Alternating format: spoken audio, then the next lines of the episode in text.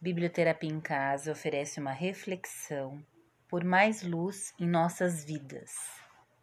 Depois de contemplar o sol se pondo tantas vezes e testemunhar o céu mudando de cor, iluminando a chegada da noite com sua aquarela, me peguei pensando sobre quantas pessoas já não veem o pôr do sol há tanto tempo.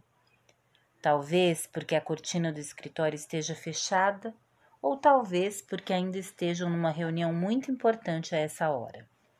Pode ser que estejam parados no trânsito e, para não perder tempo, estão no celular resolvendo pendências ou seja lá o que for.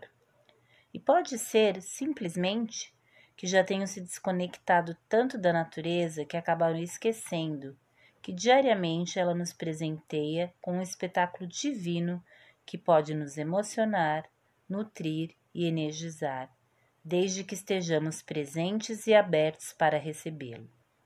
Daqui rogo para que a luz do sol possa entrar e iluminar todos os cantos do nosso ser, trazendo a consciência capaz de nos conduzir a uma vida mais plena e feliz.